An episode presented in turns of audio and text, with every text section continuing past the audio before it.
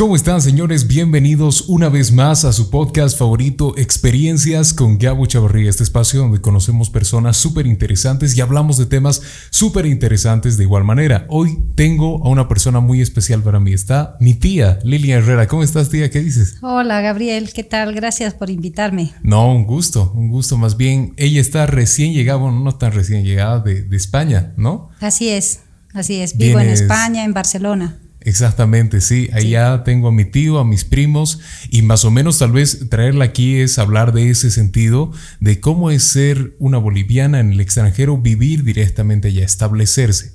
Tu tía, a ver, para, como es habitual, presentarse tal vez a, una, a, un, a un programa así de la nada, para mí debe ser tal vez algo, algo intuitivo, decir que bueno, yo te conozco desde hace muchos años atrás, tú eres médico y ahora ejerces en Barcelona justamente, pero quisiera que tú misma nos digas, ¿quién es Lilian Herrera? A ver. Muchas gracias, encantada de compartir con ustedes las experiencias que hemos adquirido allí en España. Bueno, yo soy Lilian Herrera, efectivamente, soy boliviana, crecí en Sucre desde los primeros años de mi vida.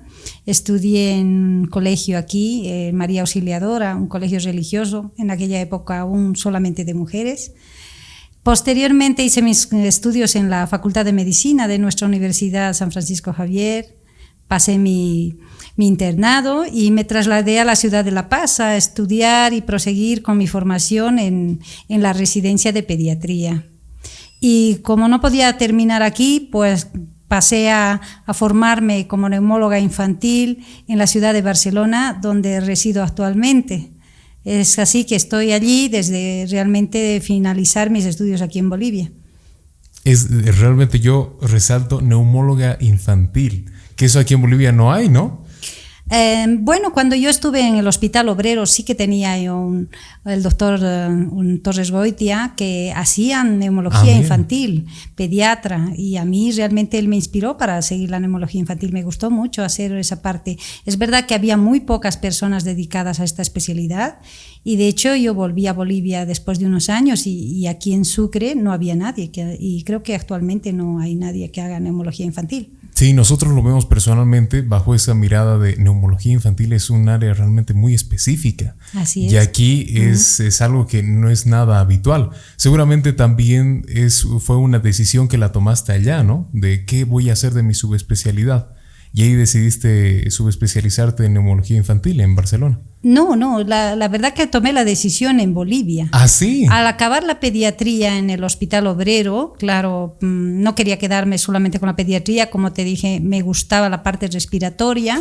Y entonces busqué hospitales con ayuda de Blanca, de mi hermana, que ya residía un tiempo atrás en Barcelona también por motivo de estudios, y contactando con diferentes hospitales, vi la posibilidad de ir a España, a Inglaterra y al final me surgió una opción debido a que alguien dejó una vacante así a último momento. Justo. Sí, sí, sí, porque me habían ofrecido esta plaza para ir dos años después.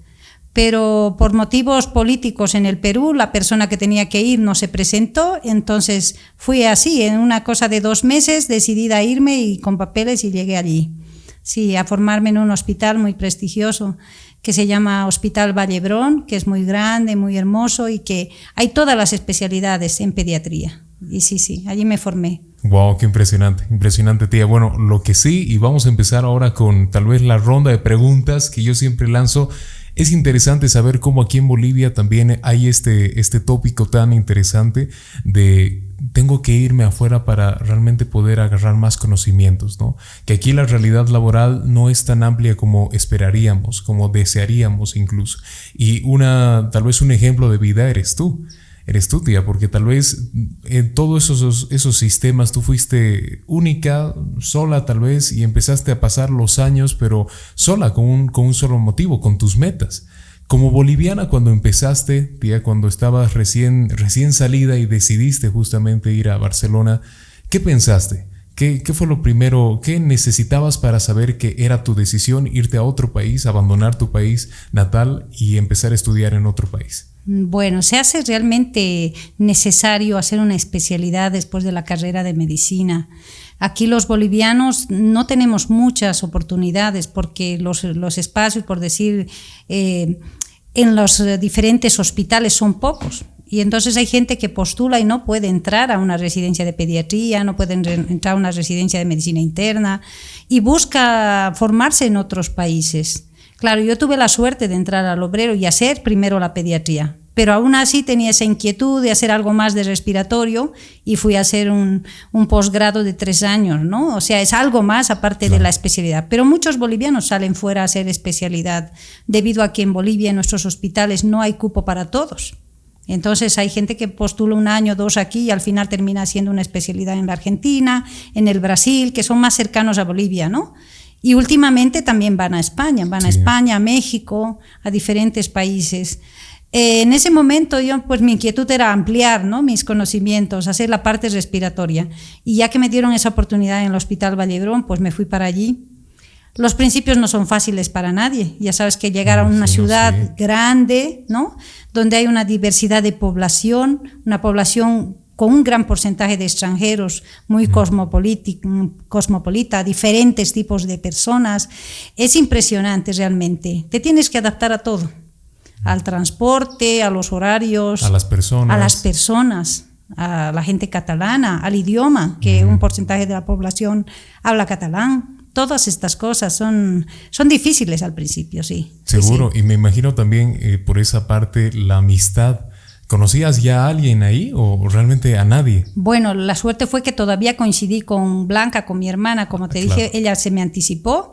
Ella fue primero a hacer una formación de reumatología allá a Barcelona y yo casi cuando ella volvía yo llegué allá a Barcelona, a un hospital diferente y todo y teníamos como las vidas paralelas que no se encuentran así, porque ella vivía en su hospital, yo vivía en el mío, nos encontrábamos muy pocas horas al día. Pero sí, ella cuando volvió para, para Bolivia, yo me quedé todavía haciendo mi formación ya, ya sola, claro, ya sola. Claro, y me imagino también que los colegas, los compañeros, recién ahí conociste personas diferentes a tu cultura, diferentes a, tu punto de vista aquí. ¿Y cómo es esa relación entre otras personas que son de otros países? ¿Realmente se nota cuando uno conoce personas bolivianas y cuando conoce personas extranjeras o tú qué dices? Se nota, se nota muchísimo. Primero, la persona catalana es muy amable, muy seria, pero eh, te da todas las oportunidades, o sea, te ayuda a acomodarte, ¿no? al contrario de que a veces se piensa que una eh, persona catalana por ser seria no tiene esa cercanía, no, es tan cierto. Al final cuando los conoces, pues haces muchos amigos y así. Pero es verdad que los latinos nos buscamos entre sí. Al llegar al hospital habían personas de otras partes, especialmente de Guatemala, ¿no? de Perú, y yo era más amiga de los latinos que de los nacionales españoles, lógico. Y esto siempre pasaba, pasa siempre en todos los hospitales. Eh, como te digo, hay gente extranjera que va a estudiar allí y cada hospital siempre tiene un porcentaje de extranjeros haciendo rotación y todo. Claro, la, oportunidad de crear amistades pues, se da dentro del ámbito hospitalario, ¿no? No conoces mucho fuera. Eh, porque realmente acabas viviendo en el hospital mm. y más en tus primeros años, que haces muchas guardias, pasas noches allí en el hospital, ¿no? Pero sí, es agradable conocer gente diferente de otros lugares, sí. Me imagino, que cuando estabas en, en, pleno trabajo, digamos, en el hospital, ¿notaste en ese instante, tal vez la realidad la movemos a esa época, pero ¿notaste diferencias entre el sistema de salud boliviano y el sistema de salud español? ¿Habían diferencias? Sí, sí. Seguramente ya has escuchado de otras personas que han salido fuera que la manera de educación de ellos es muy distinta a la nuestra. Nosotros a nivel de lo que son los colegios y esos tenemos un nivel que no llega a ser tampoco tan exigente a nivel cultural. Yo he conocido gente muy culta allí.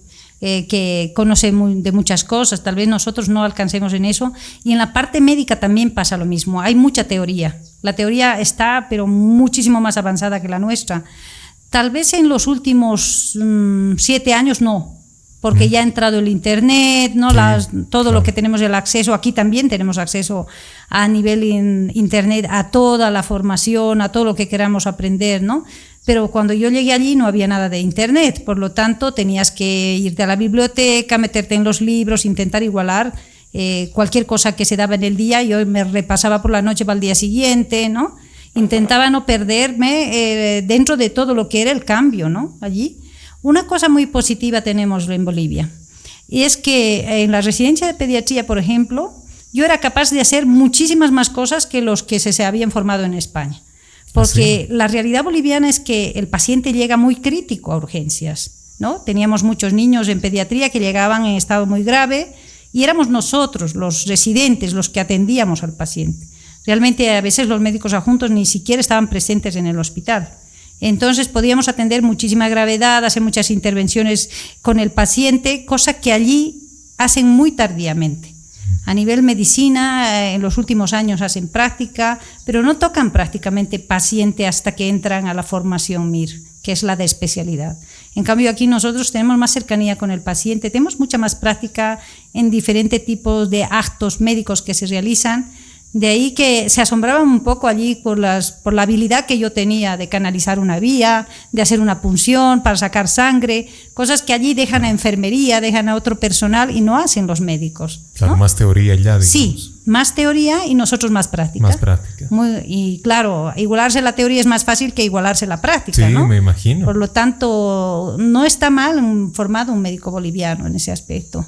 Yo diría que tiene esa ventaja. Tal vez aquí habría que implementar un poquito más de teoría, digamos. Exacto. Y tal vez ya se haya conseguido en estos años, ¿no? debido al Internet, porque realmente uno puede ser autodidacta y decir, a ver, ¿cuál es el último protocolo de, la neumonía o de cualquier cosa? Lo busco, ¿no? Claro. Antes no era así, nos limitábamos a lo que nos daban nuestros catedráticos, mm, ¿no? Que a veces era la biblioteca, pero no se encontraba mucho tampoco. No, no se encontraba, había mucha dificultad en eso. Sí, sí, es verdad no teníamos acceso a todo y a veces nuestros catedráticos eran como muy exigentes, más iban por la nota que por el enseñar. Mm. Eso yo a veces lo sentía un poco ya en La Paz, sea, respecto a Sucre.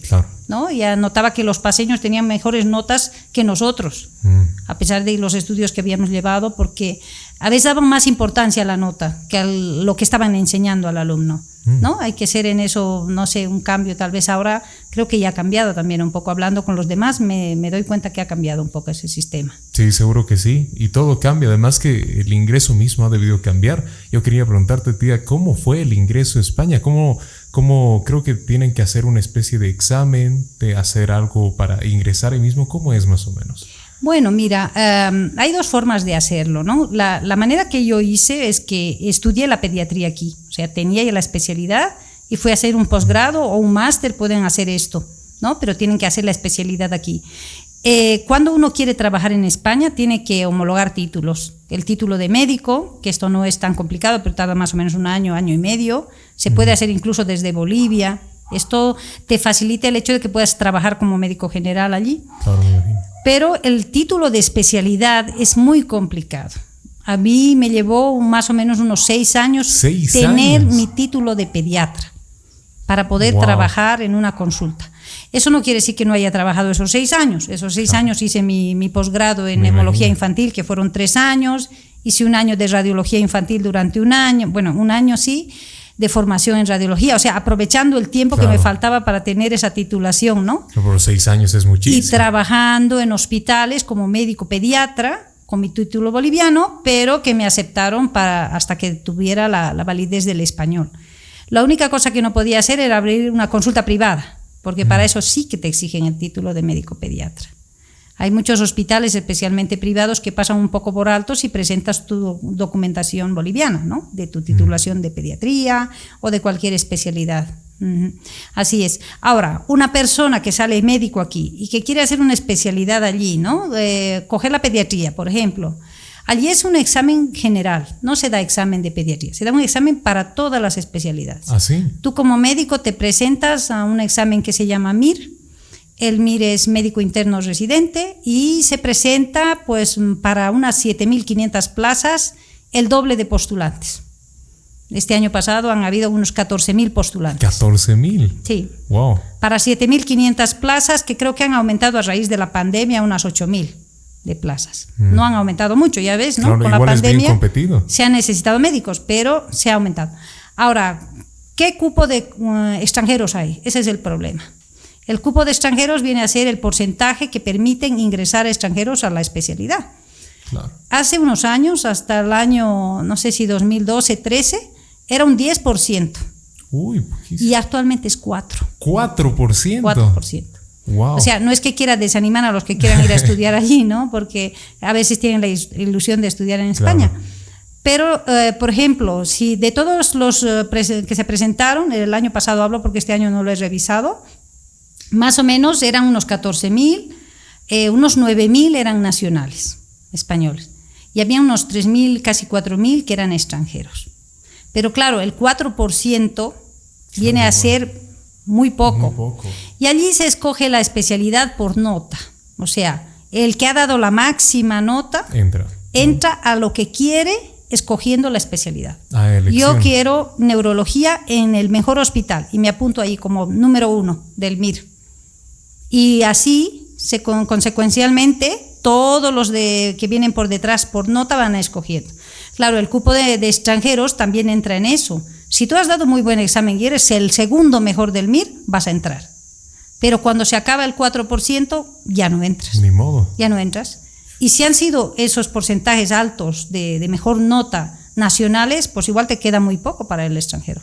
Claro, de ahí que entran muy poquitos, o sea, igual entran 300, 300 eh, extranjeros. Uy, qué grave. Y debe haber muchos que dan el examen, que no les va bien, no entran y prefieren quedarse al siguiente año a volverlo a intentar, ¿no? Sí, lo intentan tres, cuatro veces. Tres, cuatro veces. Sí, hay, conozco personas bolivianas y, y de otros países se forman todo el año porque hay, hay escuelas para formación del MIR, para los españoles, para los extranjeros. Muchos hacen estas clases para formarse para, para el examen. Sí, sí, así es, y lo intentan. Eh, lo que pasa es que en España, aparte de las especialidades, que puedes encontrar muchas, hay una especialidad muy general que se llama médico de familia. Mm. El médico de familia es un médico que aquí en Bolivia no existe. Este médico de familia eh, trabaja en una posta, un ambulatorio se llama allí, que es un centro médico pequeño, donde hay cuatro o cinco médicos, no es tan pequeño. Hay un pediatra, un médico de medicina interna, así, y un médico de familia que ve tanto adultos como niños mayores y cosas generales y deriva las especialidades. Esto, eh, esta formación eh, tiene casi la tercera parte de las plazas MIR. O sea, unos 3.000 de los 9.000, digamos, son médicos de familia, porque se necesitan muchos. Claro, a los extranjeros no les interesa estas plazas. Porque ¿cómo van a hacer eso en su país?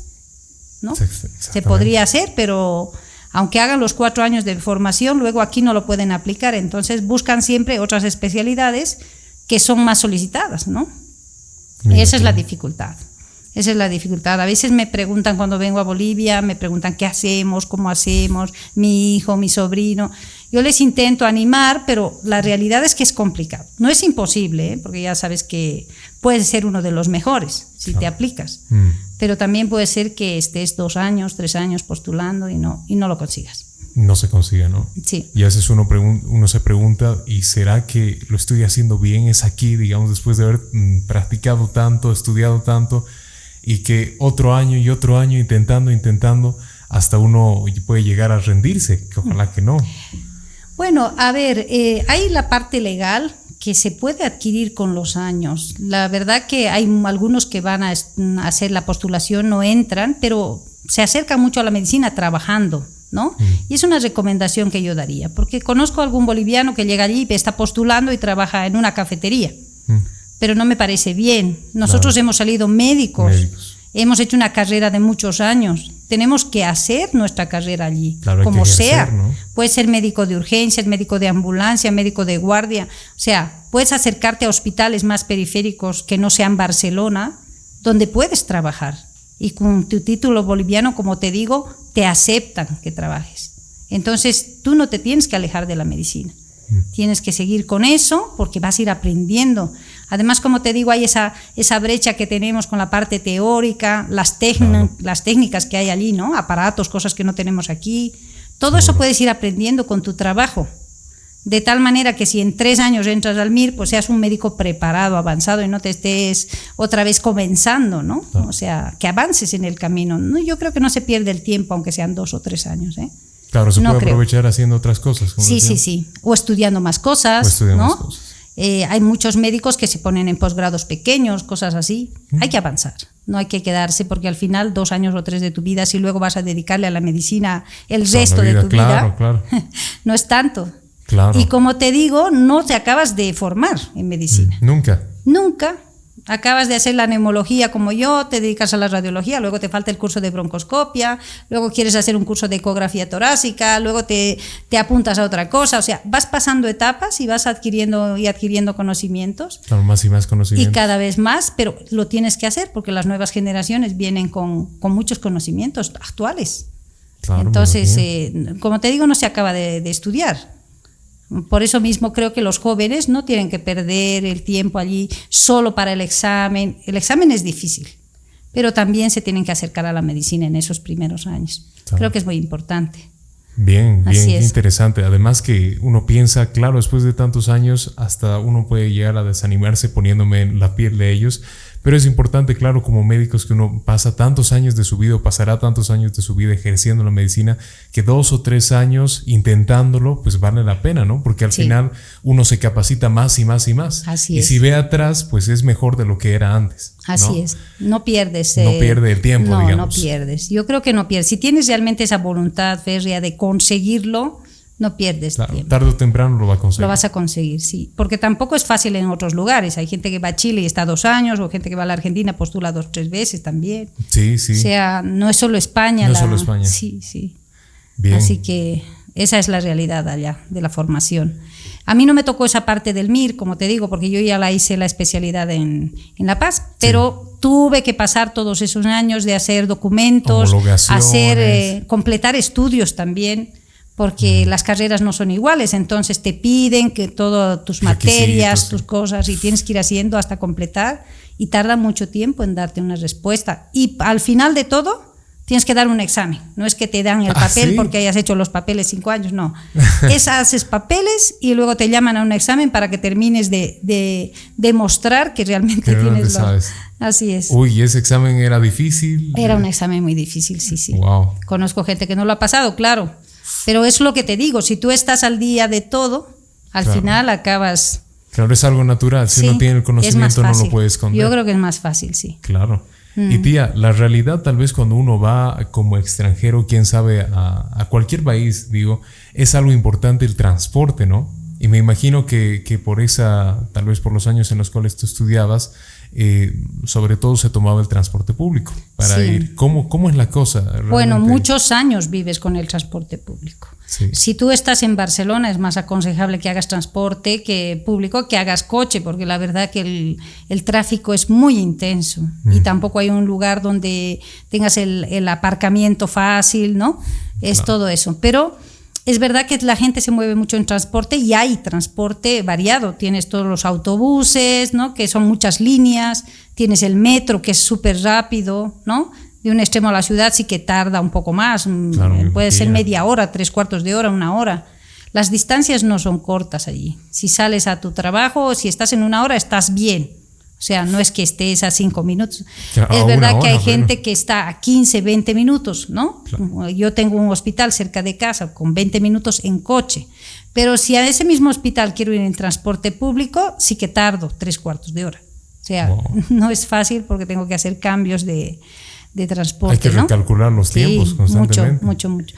Pero ya al final se acostumbra la gente, se sube a un transporte y está una hora de un lado a otro y le parece natural.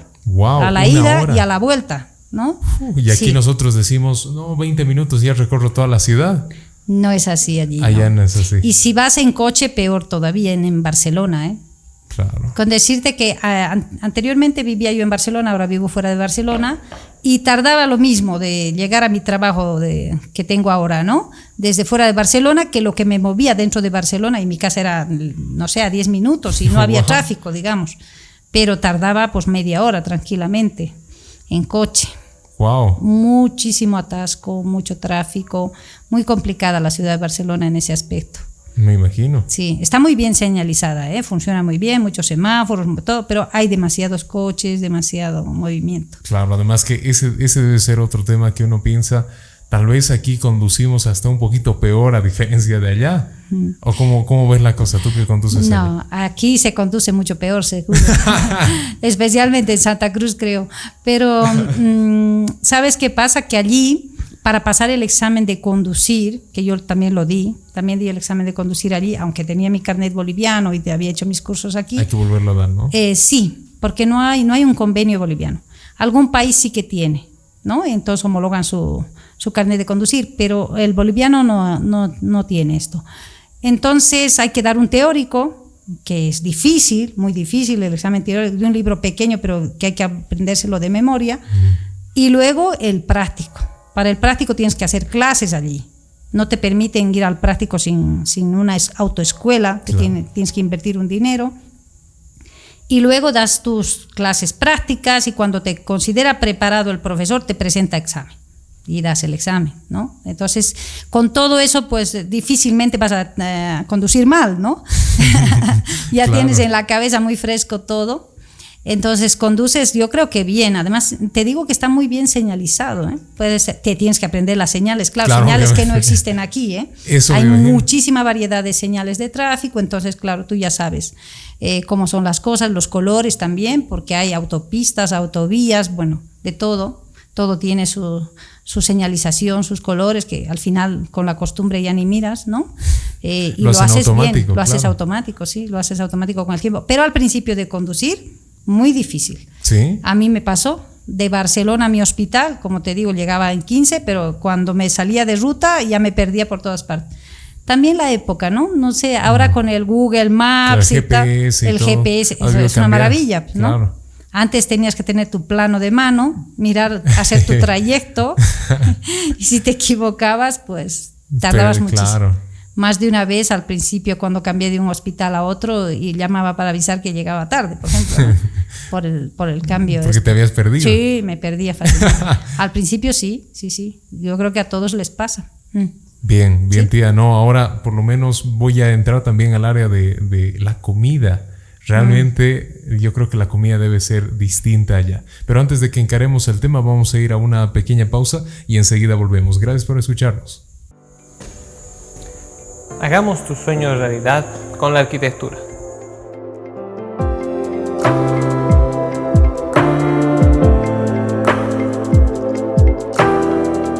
Arquitecto Pedro Eduardo Chavarrí Herrera. Contactos al 637 67 874.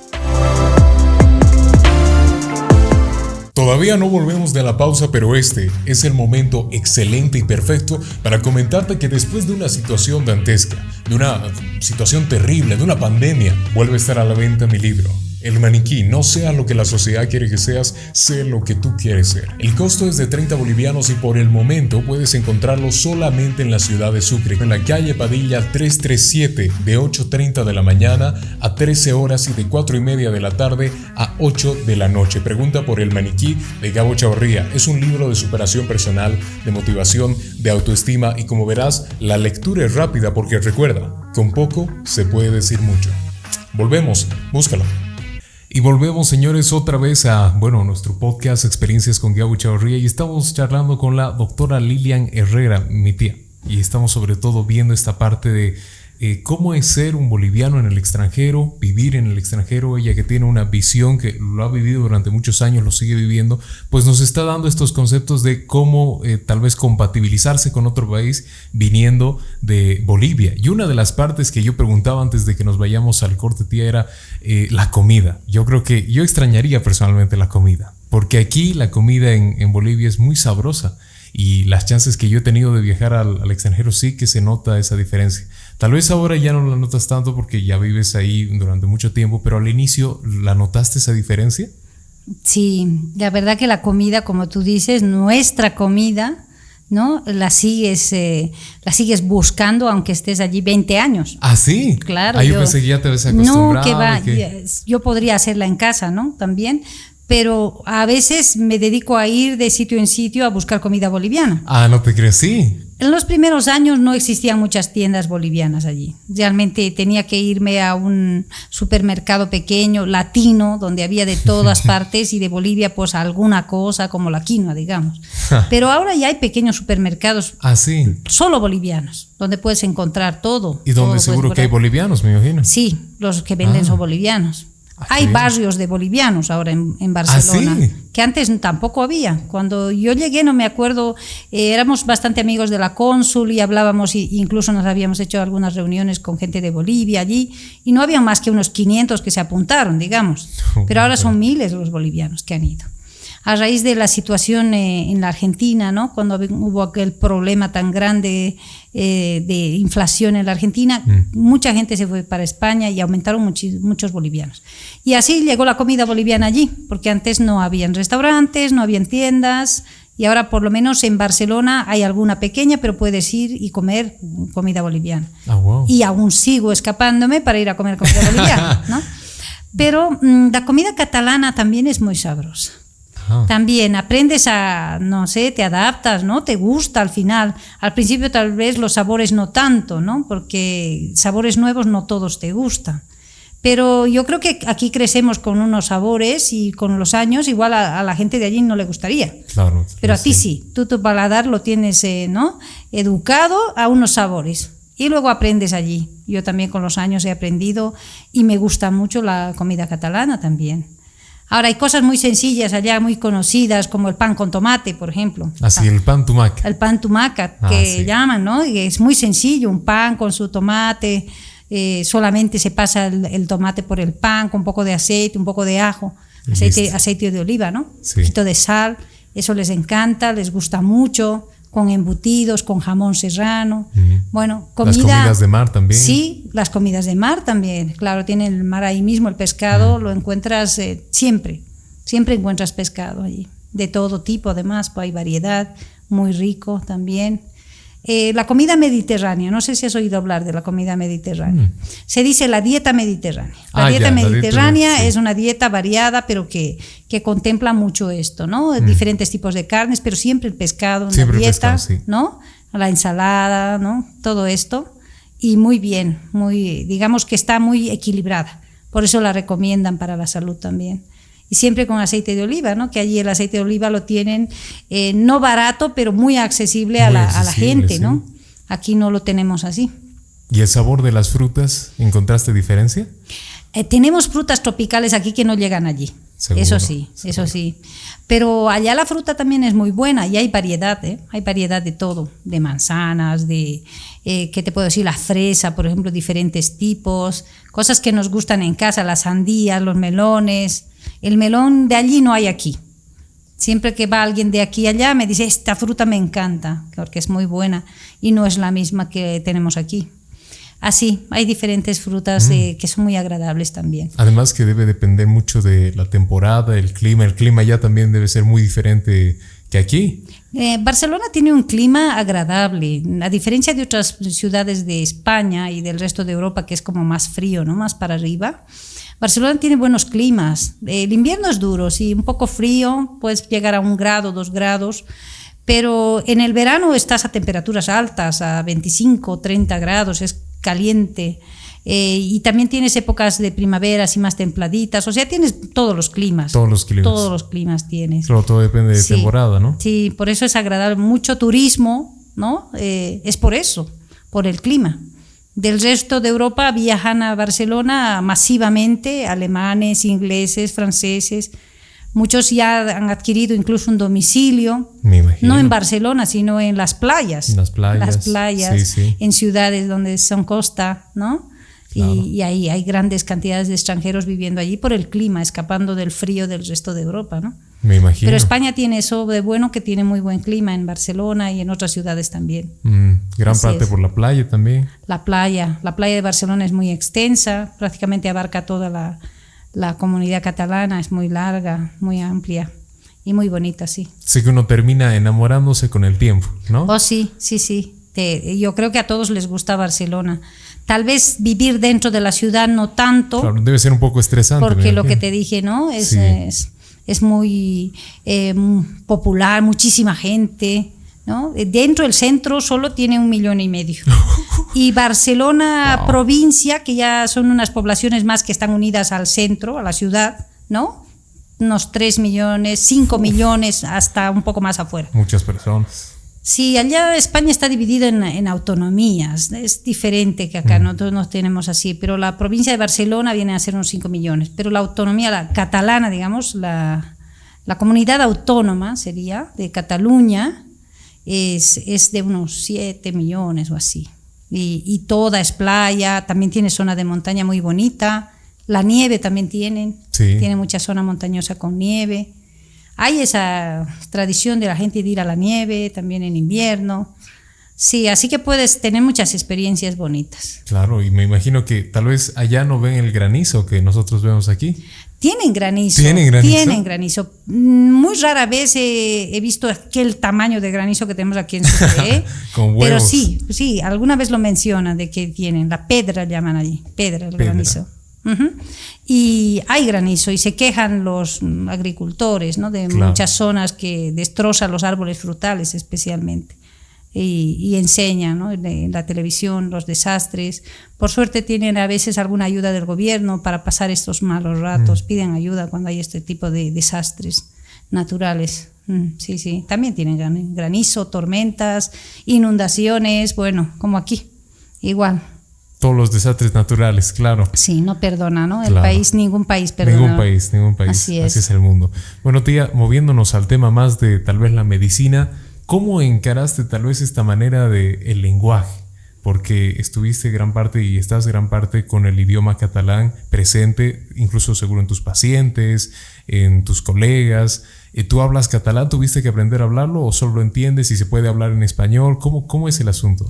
Bueno, mira, a nivel hospital, la verdad que la gente es muy agradable en ese aspecto porque te ayuda.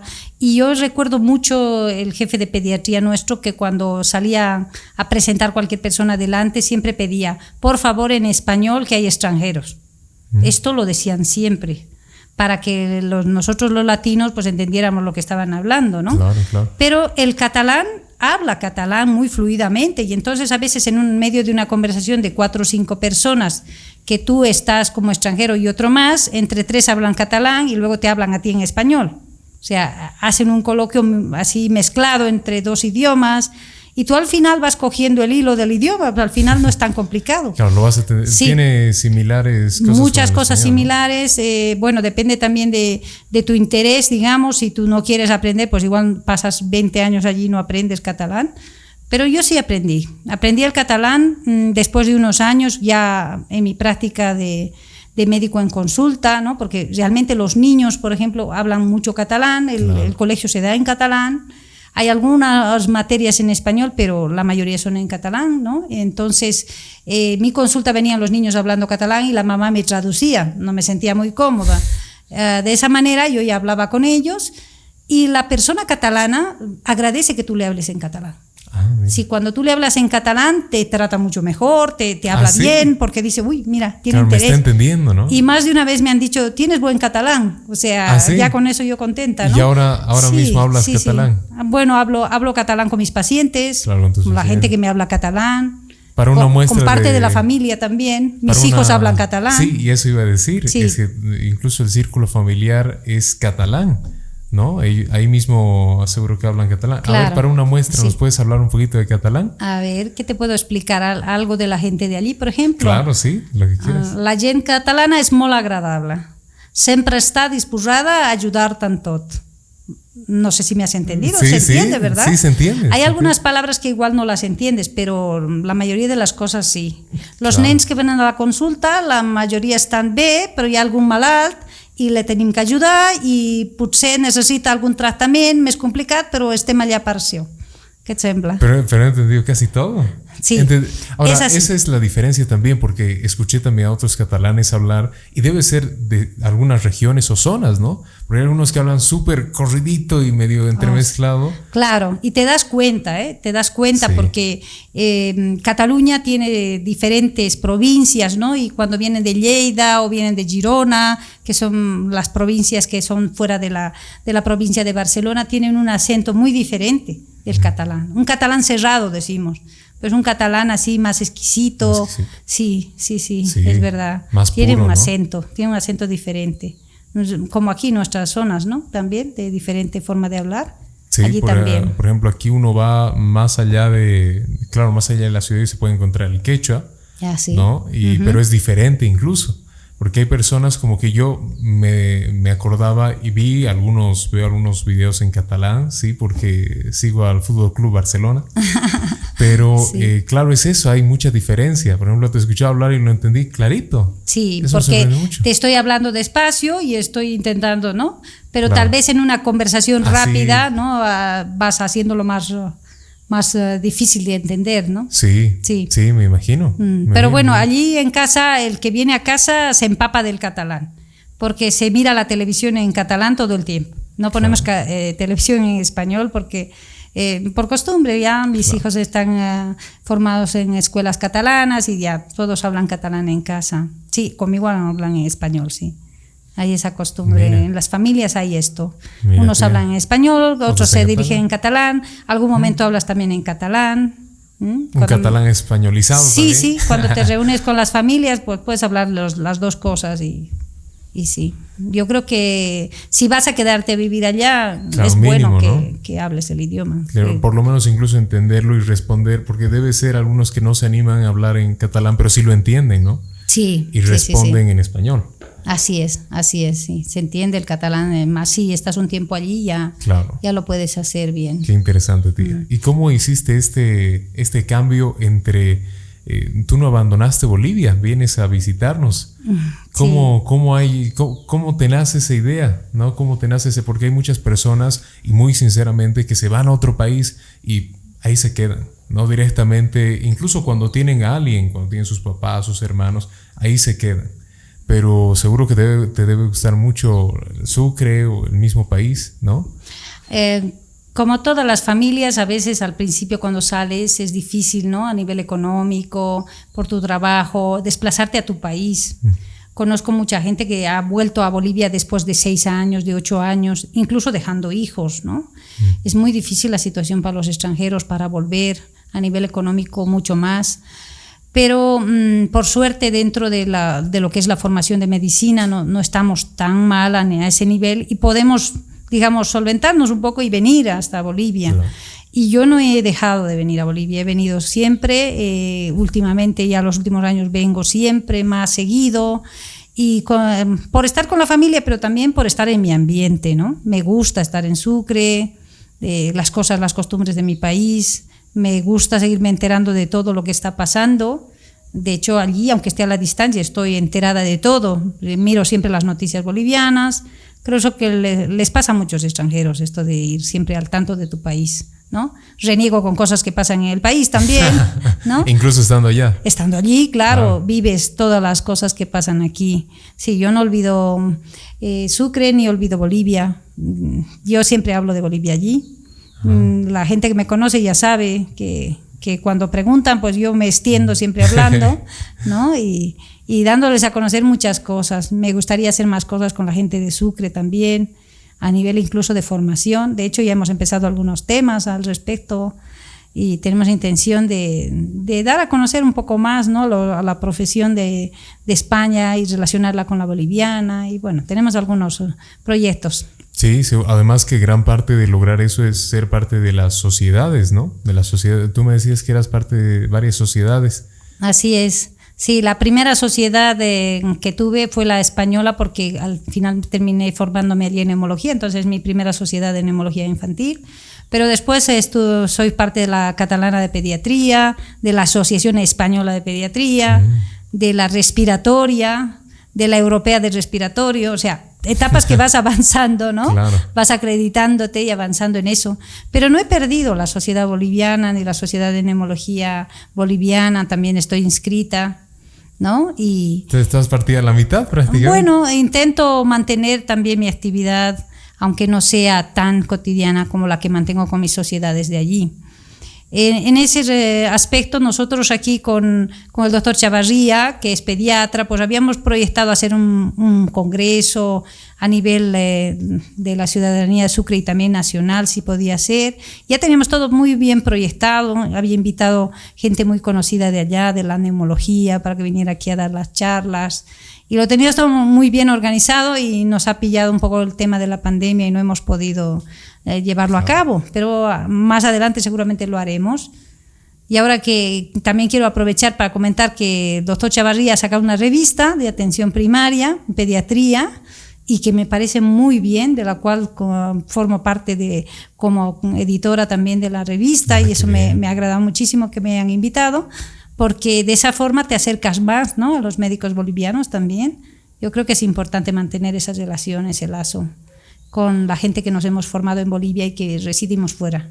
Claro, claro, y es súper importante también para no perder la esencia del país, porque eso también le, se pregunta muchos con seguridad que cuando uno es de una nacionalidad, incluso ya se establece en otro país, ya tiene pareja, hijos, pero e, ellos son obviamente de ese país, ¿cómo recordarles a ellos que uno viene de Bolivia, digamos, de otro país? Cómo hay que, hablarles a los hijos para que también sean parte de la nacionalidad de uno cuando ellos son de otro. ¿Cómo hiciste tu tía? Sí, la, verdad que el, boliviano puede tener doble nacionalidad. Puede ser boliviano y español. Sea, tú te podrías mover con tu pasaporte boliviano, o español. Cualquiera de los dos. Nos permite eso la ley. Y a nivel de los hijos también. Pueden tener una nacionalidad boliviana siendo españoles pues, debido a la madre, al libro de familia, etcétera. Mis hijos, por suerte, siempre me han acompañado en mis viajes. Por lo tanto, están muy empapados de lo que es Bolivia, les gusta venir, nunca les ha parecido mal venir porque yo creo que desde pequeños les ha gustado pues estar en un país como Bolivia que tiene tanta riqueza, tantas cosas bonitas y la familia ¿no? boliviana que es mucho más cercana. Eh, el boliviano en familia es como más... Eh, bueno, tú lo sabes también por tu familia, ¿no? es como más allegado, ¿no? Que, que allí fuera. Allí fuera, por las distancias, algunas familias no se reúnen más que una vez al año, ¿no? Pueden hacer una reunión una vez al año, o se ven de años también. Mm. Se llaman, pero no se ven, no, se, no coinciden. Aquí es muy tradicional estar pues, en las fiestas, en la Navidad, en el Año Nuevo, si puedes el carnaval, si puedes, o sea, te buscas eh, la forma de reunir la familia y, y eso es muy agradable. Eso también a mis hijos les llega muchísimo, ¿no? Y, les gusta. Claro, y además que hay que partir esas eh, las dos familias, porque el, tío Josep, que manda un saludo, y también a los chicos, eh, él es catalán, ¿no? Sí. Y tiene su familia allá. Así es. Y tú tienes tu familia aquí. Y es partir, ¿no? También que, que haya espacio para las dos familias. ¿Cómo han hecho? Bueno, mira, te pongo un ejemplo. Nosotros las navidades, un año pasamos aquí, un año pasamos allí el año que pasamos la Navidad allí me vengo para el año nuevo. ¿no? O sea, parto el año en dos, pero intentamos que cada año pues una familia comparta la Navidad. Creo que eso es muy importante y mantener también los lazos allí con la familia de Josep, que los queremos mucho a todos y que muy bien, tenemos muy buena relación también con ellos y hay que, hay que partirse. Claro, yo estoy todo el año allí casi, entonces tengo más eh, facilidad para encontrarme con ellos, pero ahora gracias a, también a los temas de internet y al WhatsApp y todo esto puedo hablar tan cerca con mi familia de aquí que eso también ha sido un cambio muy positivo ¿no? para los extranjeros. Seguro. Ya no es la clásica carta que, escribíamos antes y que tardaba casi un mes en llegar aquí. que había que llamar con pesetas, ¿no? Desde el teléfono. Sí, las pesetas, ya no existen las pesetas, pero era un tormento hacer una llamada telefónica. Tenías que tener una pila de monedas a tu lado picabas el teléfono, ibas metiendo una moneda detrás de otra. Para que no se acabara la llamada. Sí, yo me iba riendo, no ni hablaba siquiera porque era, era súper gracioso eso de entrar moneda tras moneda. ¿Pero no daba un tiempo de 30 segundos cada moneda o cómo era? Se iba enseguida. ¿Ah, se iba enseguida, sí. ¿Y alguna vez te pasó que te quedaste sin monedas? Claro, muy, muchas veces. Por eso te decía que era muy gracioso hablar por teléfono. Sí, las largas distancias eran muy caras, o sea que tenías que irte a una cabina, siempre era más controlado que si lo hacías desde casa. Claro. Claro, todo eso ha cambiado, el mundo ha cambiado y nosotros nos hemos acercado más a las familias debido a esto, ¿no? Al Internet. Mm, sí, y bien, y el mundo totalmente va a seguir cambiando, ¿no? En todo tipo de, profesiones y todo. Y algo que ha cambiado muchísimo también a la medicina, y quiero que nos cuentes desde ese enfoque, es la pandemia. ¿No? ¿Cómo ha sido allá? Tal vez aquí obviamente ha sido un suplicio, allá no creo que haya sido distinto, ha debido ser muy difícil, pero en tu área, desde, desde tu trabajo, ¿cómo hiciste? ¿Cómo hiciste para adaptarte a esta pandemia? ¿Cómo fue? Bueno, la, verdad que España ah, entró en la pandemia muy rápido. Eh, aquí Bolivia y el resto de Latinoamérica escuchabais las noticias allá y os ibais preparando poco a poco, ¿no? Mm. Para afrontar la pandemia. Casi entraron en confinamiento aquí a las mismas fechas que nosotros allí. porque allí entramos un 13 de marzo. O sea, el 13 de marzo del 2020, todo bloqueado, todo, cerrado, todo confinado. Cuarentena. Cuarentena total, ¿no? Eh, pero ¿por qué fue esto así? Porque eh, desde febrero fue, desde finales de enero empezaron a llegar algunas noticias que si el virus está llegando, que si va a ser fuerte o no va a ser fuerte. Muchas veces eh, tú crees que un virus no va a ser tan fuerte, dirás un poco más que la gripe, era lo que nosotros transmitíamos a la gente también. Claro, no creo que sea más, calma, ¿no? ¿no? creo que sea más, porque tampoco nunca habíamos vivido un virus como este.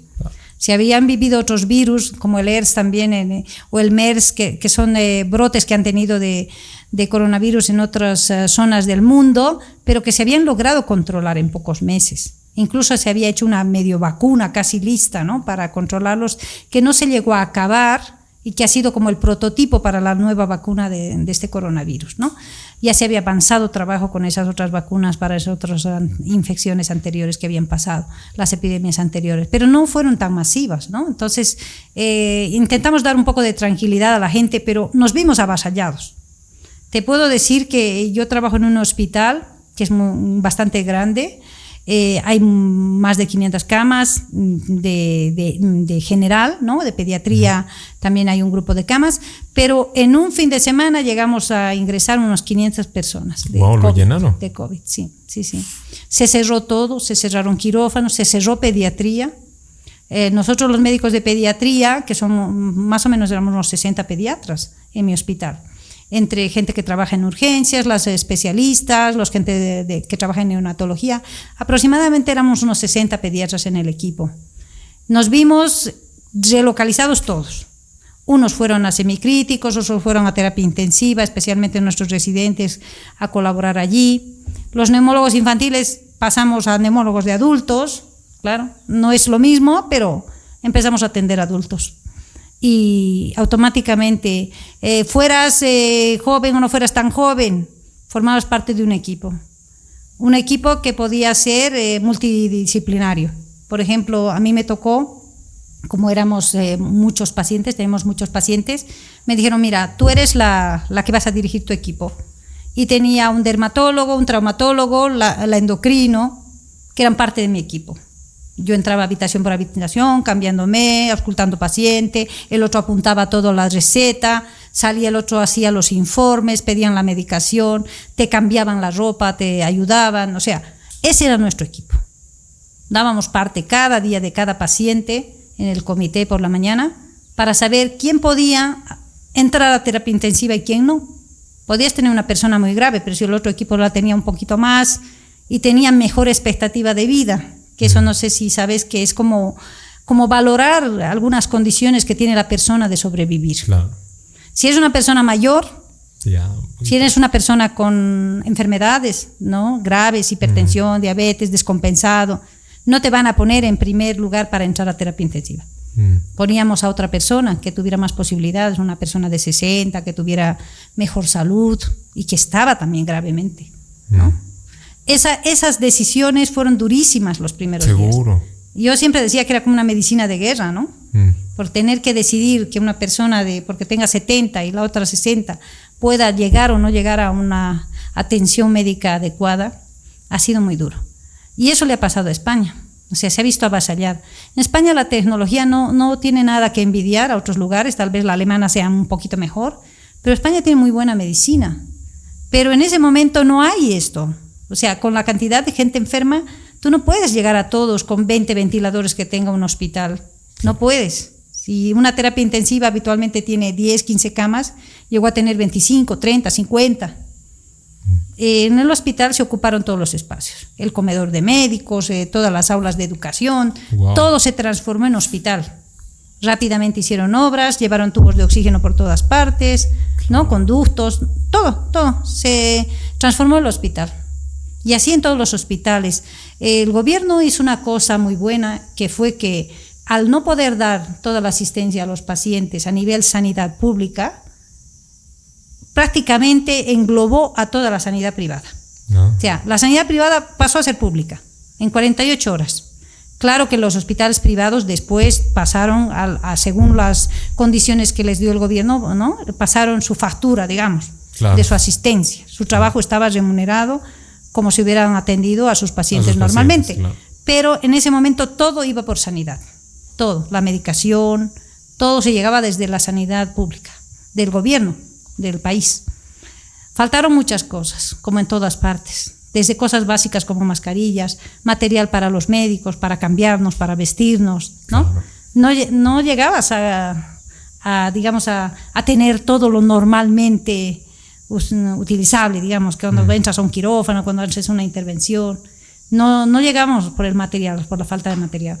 Poco a poco eh, se ha ido saliendo. Ya sabes que España eh, es un país grande, tiene muchos millones de habitantes, ahora está por unos 47 millones. Y de esos 47 millones, pues 11 millones han pasado la, la pandemia, mm. positivos, ¿no? Qué grave. Con más de 100.000 muertos, sí, que no es poco. Que no es poco.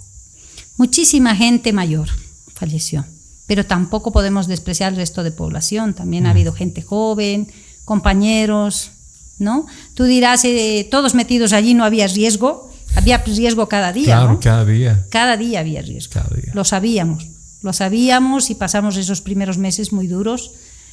Y ya después de, del verano del 2020, ya empezamos a volver a nuestra actividad de, no normal, pero un poco más dentro de la especialidad de la pediatría. Retomamos un poco las, las unidades, el trabajo, volvimos los pediatras a tener nuestra, nuestra, digamos, nuestro trabajo diario, sí. Pero antes de eso mm, podías trabajar, pero solamente con COVID. Mm, así fue. fue, fue duro, Gabriel. Qué duro, sí. Sí, sí. Sí, se escucha duro. Así es. Aquí te, supongo que habéis vivido también un poco lo mismo, ¿no? Pero allí mm, yo creo que aquí alguno me decía, no, es que yo no quiero trabajar con COVID y, se iba la gente. Y se, aislaba, ¿no? Pero allí no se podía hacer esto, allí era como una cosa masiva. Esto es decir, pues hay que hacerlo, es que estás ahí. Tantas personas también. Tantas personas, no puedes irte a tu casa a ver tele. A ver tele o nada, te preparabas. Eh, algunos profesionales vivieron fuera de su casa mucho tiempo por no llevar la infección a su, a su domicilio tenían otro apartamento, o, tenían, o vivían en el hospital, o hacían cosas para no volver a casa, para no infectar a la familia. ¿no? Las primeras variantes de virus fueron muy, muy duras, muy graves.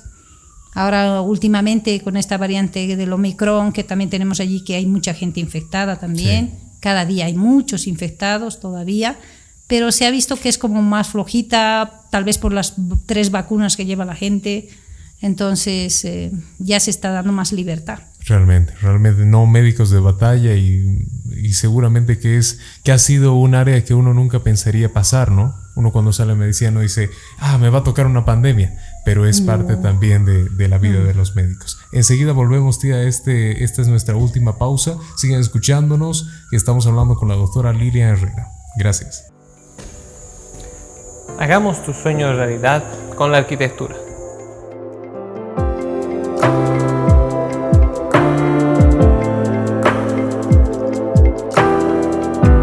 Arquitecto Pedro Eduardo Chavarrí Herrera. Contactos al 637 67 874.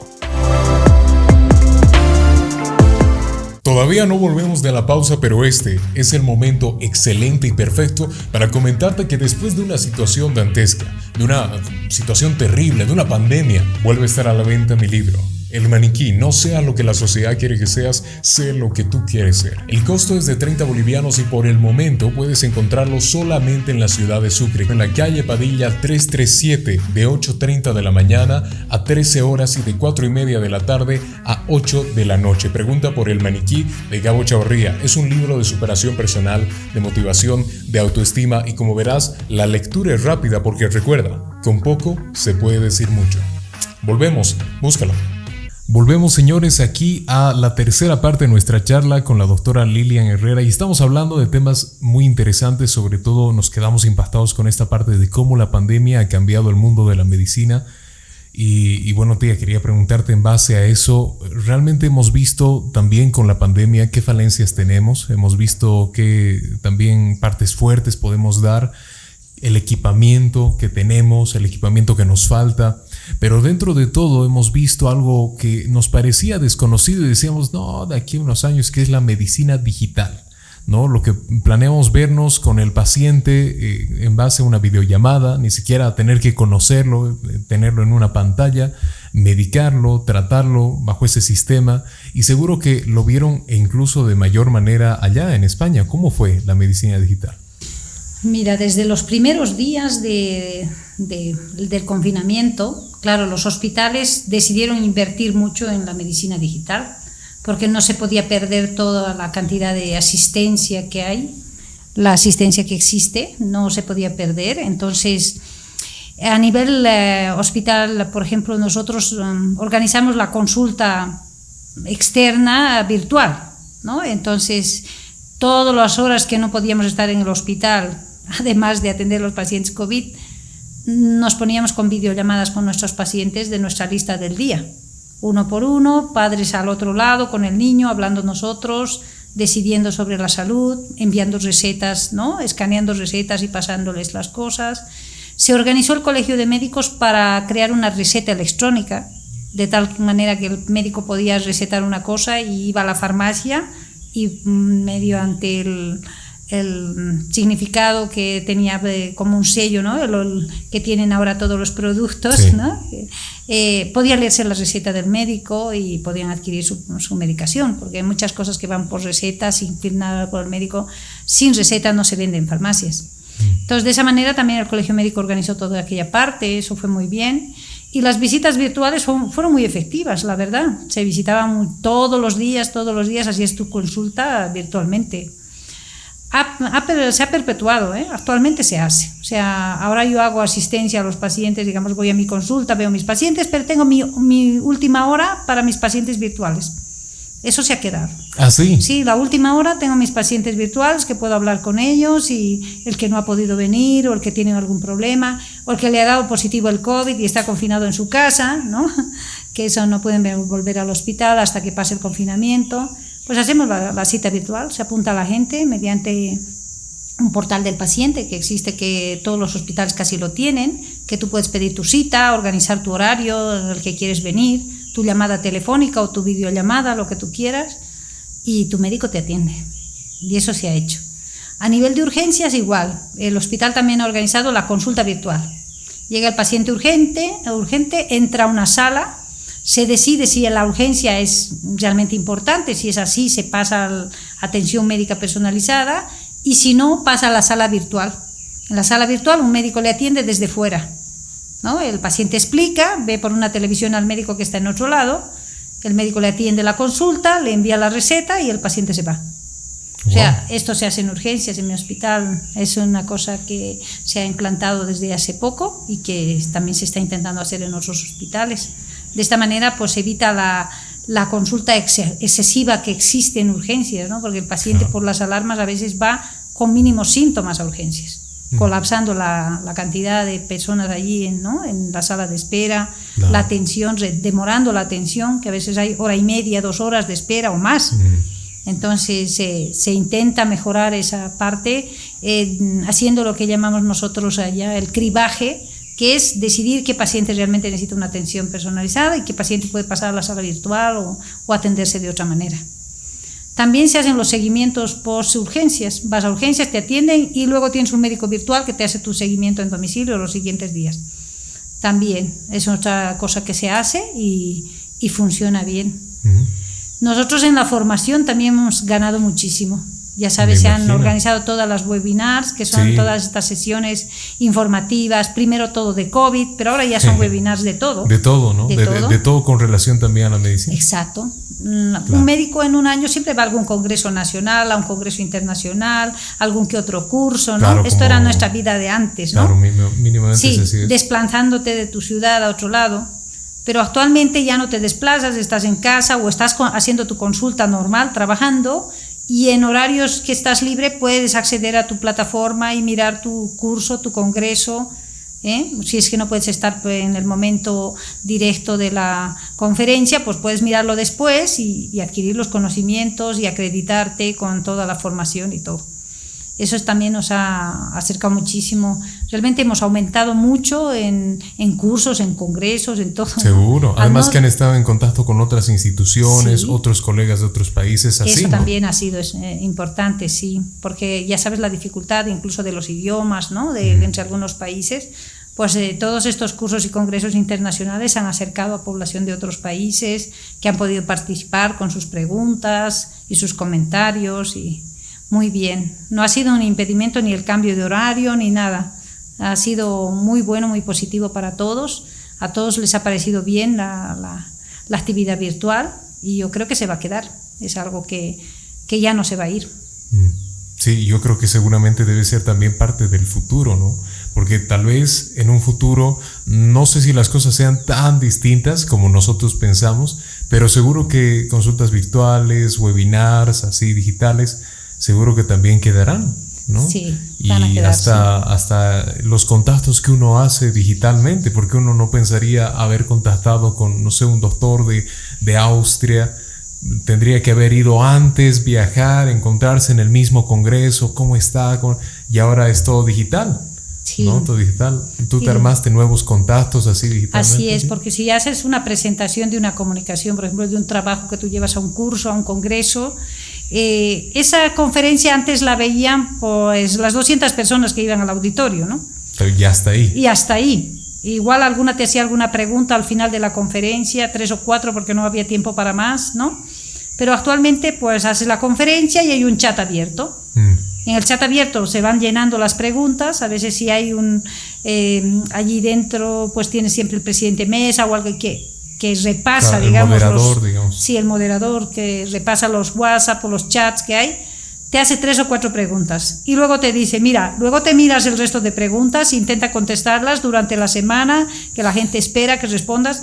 A veces te encuentras 100, 200 preguntas o sea, y tienes que ir contestando, ¿no? Y es, es muy interesante porque son personas de otros países, interesadas en tu trabajo, que les ha gustado tu, tu charla, ¿no?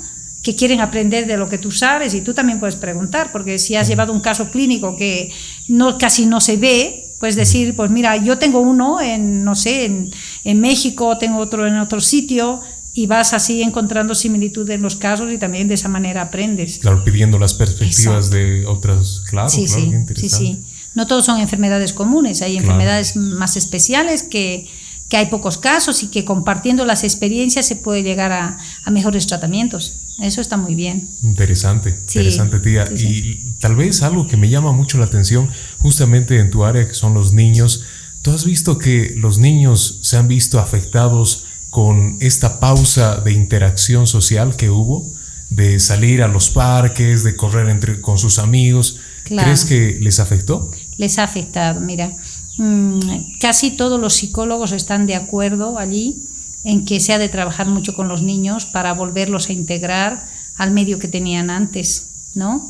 Hay niños que tienen pánico a la enfermedad, ¿no? Eh, tengo yo pacientes que no han vuelto al colegio por muchos meses por temor al contagio. Allí en España se ha actuado de una manera diferente, porque en el 2020, cuando hubo el confinamiento, fue un cierre total ¿no? de toda la ciudad, es más, calles desiertas, no había nadie más que los médicos que teníamos permiso para, para ir con nuestro salvoconducto, digamos.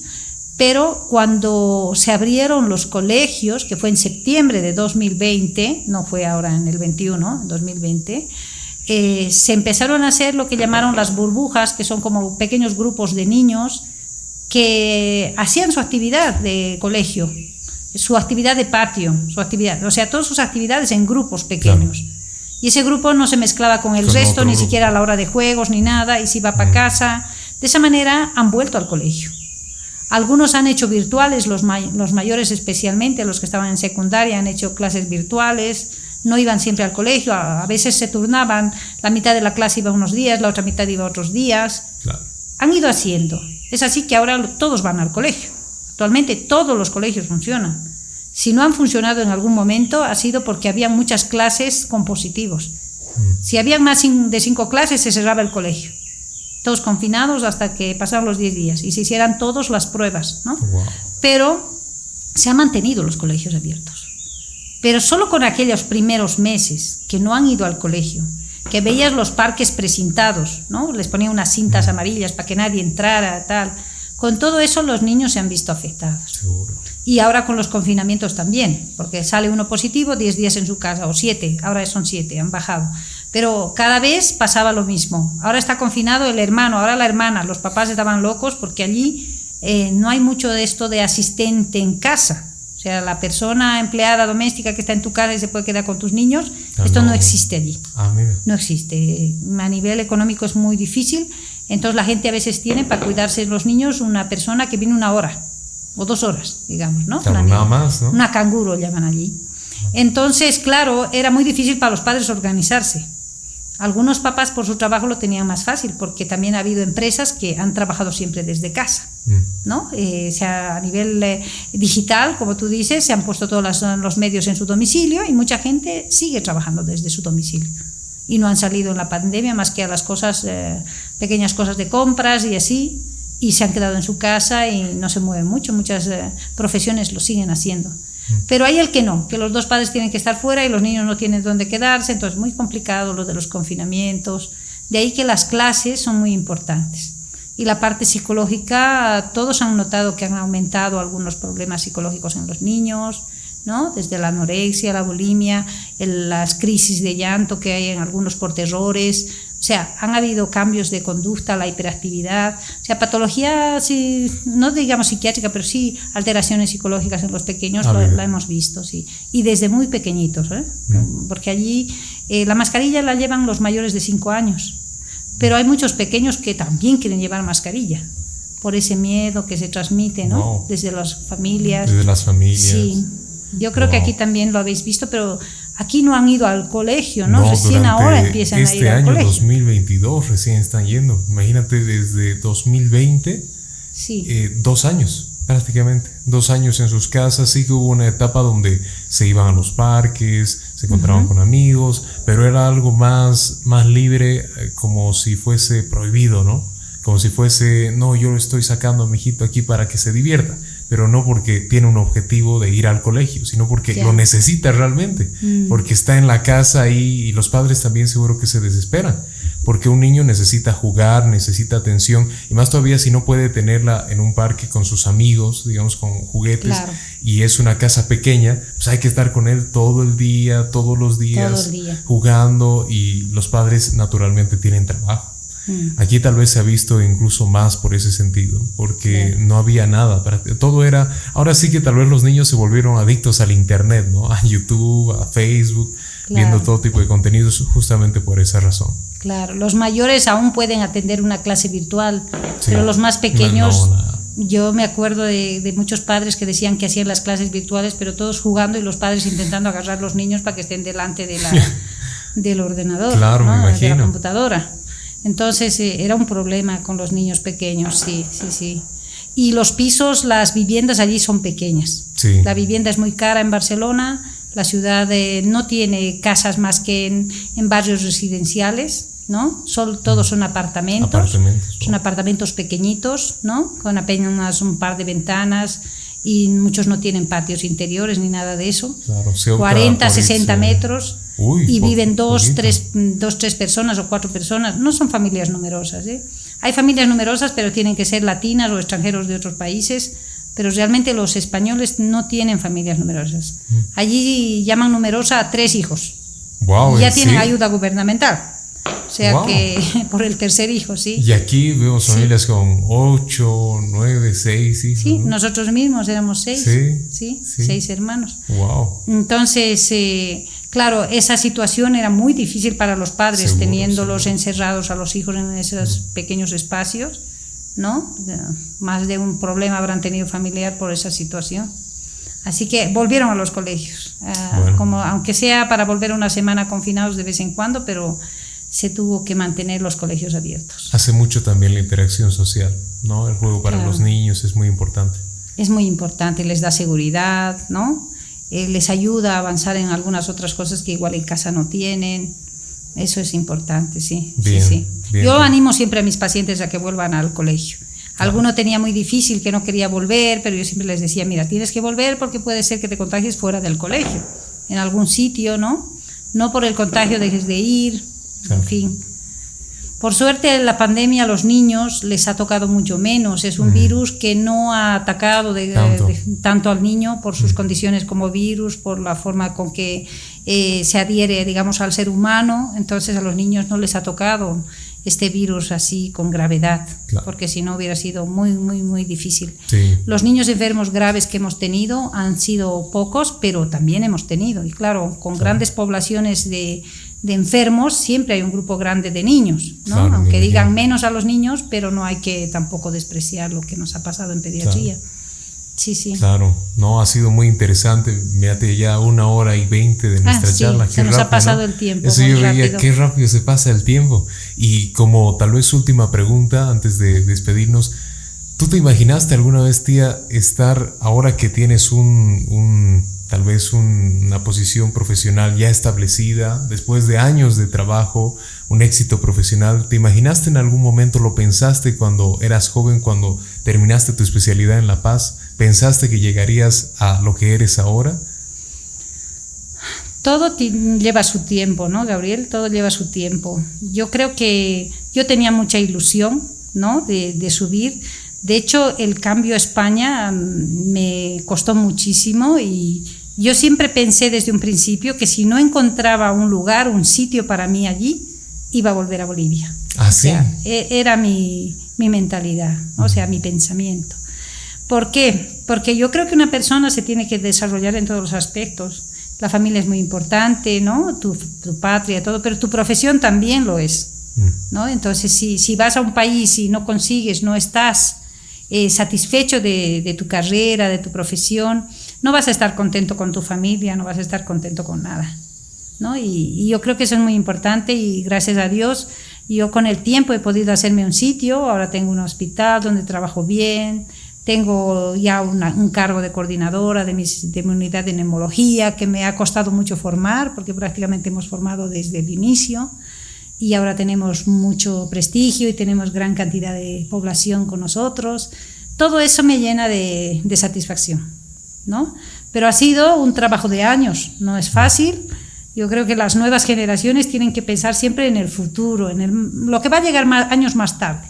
No querer tenerlo todo desde el primer día. Claro, ese ratito. No, no buscarlo fácil, porque fácil no hay nada, eh, especialmente en medicina. Yo creo que lo tenemos complicado, pero es una carrera tan bonita que si te gusta, si, si llegas a tener ¿no? esa gratitud de los pacientes, la gente, el interés que tienes tú por aprender, todo eso, al final van a pasar los años rápido y no te va a costar llegar a, tus, a tus metas. Así que yo les animo a que todos aquellos que están comenzando, pues sigan adelante, ¿no? Y, y busquen, busquen esas metas. Eh, yo creo que no he llegado a mi meta final, todavía me falta más. Tienes más metas. Tengo más metas. Ah, qué bien. Tengo más metas y eso con el tiempo yo creo que las voy a ir consiguiendo, pues siguiendo adelante, nada más. Claro, paso a paso. Paso a paso. mire, Sí, sí. Paso a paso se llega muy lejos. Así es, Gabriel. Bien. Gracias por eh, invitarme a tu programa. No, no, a ti las gracias, más bien por venir aquí. Yo justo te atrapé porque otra Sí, opción era hacerlo por, por Zoom. Pero justo, justo, más bien yo feliz de tenerte aquí porque es una visión muy necesaria, muy necesaria. Hoy en día los bolivianos pensamos qué vamos a hacer después de terminar una carrera cuando tenemos, eh, si hay la oportunidad obviamente o construimos la oportunidad de poder irnos al extranjero, cómo es tener una visión así. Más bien muchas gracias, muchas gracias tía porque nos sirvió muchísimo, estoy seguro que a ustedes les sirvió muchísimo. Y nada, tía, te dejo esta cámara, como a todos los invitados, para que saludes a quien quieras, para que digas las palabras finales que quieras, toda tuya. Bueno, pues eh, gracias a todos to- por el apoyo todos estos años, especialmente a mi familia, también a mi familia en Bolivia, que tengo una gran familia que siempre que venimos nos acoge con todo su cariño. Eh, yo estoy muy agradecida con todos. Eh, quiero decir que siempre he seguido las enseñanzas de mis padres y quiero mandarle un recuerdo muy grande a mi padre, Clive Herrera Ríos, que me ha enseñado todo en la vida y que gracias a él, eh, mis hermanos y yo, hemos podido avanzar profesionalmente. Creo que es muy importante la familia que uno tiene y tiene que cuidarla muchísimo. Gracias, Gabriel, por todo. No, no, a ti gracias otra vez, tía. Y sí, comparto tus palabras. Uno, uno agarra a la familia siempre, es la base, ¿no? Es donde uno mira atrás y ellos estaban desde un inicio. Tal vez uno cuando no era nadie, cuando no tenía nada, ellos estaban ahí. Y ahora cuando uno lo Sí. tiene todo, siguen ahí. Y es es. importante recordarlo. Bien, Así tía, es. otra vez gracias por estar con nosotros. A ustedes también gracias, querida audiencia, por quedarse la una hora y veinte de la entrevista que tengo. Fans que se quedan hasta ahí. Yo le comentaba a mi tía que son varios de ustedes y les mando especialmente un saludo a ellos que me escuchan todos los programas, todas las semanas. Y no los voy a, no los voy a dejar a menos que tengan por seguro que vamos a seguir con el podcast, este proyecto tan interesante. Y nada, este será todo por hoy. Gracias por habernos escuchado y bueno, nos despedimos. Chao, chao, que vaya muy bien.